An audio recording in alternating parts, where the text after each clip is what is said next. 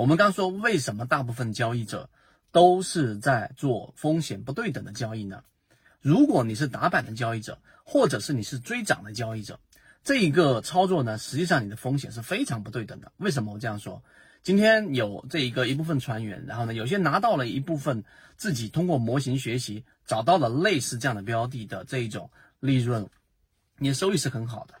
但是也有一部分人在这个时候说，哎，或者说这样的标的到了七个点、八个点或涨停板打开了，我是不是可以再回追回去？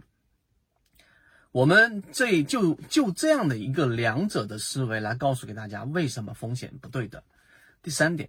那如果你是追涨或者追强，你要考虑到一个问题，这种模型实际上打的是我们所说的情绪，是游资那一个套路啊，也就是说你要知道它的情绪是不是有承接，你要打的是第二天的溢价，那么这一种是清晰的交易模式。但是我可以告诉给大家，我们所接触到的百分之九十九的交易者去打板和追涨的原因是在于，我看到这个标的在之前了，我关注过它，但是今天它已经出现上涨了。从表现上已经反映出它是一个强势标的了，也就是说它的确定性已经很明确的情况之下，它的趋势已经很明确的情况之下，有所有的交易者都看到这样机会的时候，然后你去追涨，你去追涨的情况呢，很小的概率是你能够拿到持续性上涨的妖股，大的概率是你到第二天有一两个点的溢价，你不舍得离场，然后往下一打。可能就是七个点到八个点的亏损，甚至于导致于趋势的连续性的下跌，你就会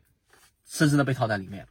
而另外一个头啊，我们说的这一种，你的交易呢是以低吸交易模式。当一个标的如果是在我们所说的模型低吸位置的时候，你的安全性是非常高的。往上涨你有大的利润，往下走的概率，首先它本身就是比较小的，因为我们有模型的护航，有价值左脑护城河的护航。但是即使它往下走了，你也有很好的心理优势，而往上走，它涨停板也好，二十个点也好，十七个点也好，中间所差的那个呃百分之三、百分之五左右的利润，其实对于你本身操作的影响并不大，这样你能更好的去执行。所以你听我这样描述之后，我们在实战过程当中就在不断的给大家演示这两者的差异。我们告诉给大家，低息交易模式才是散户能够被复制的交易模型当中的理性交易模式。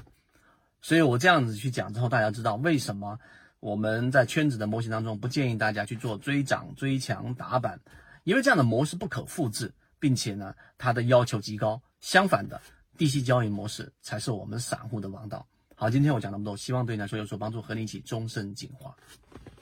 论就是一套系统，它只要你会看基础的 K 线、均线、量能等。然后运用缠论整个系统，从优质的个股当中去寻找合适的买卖点。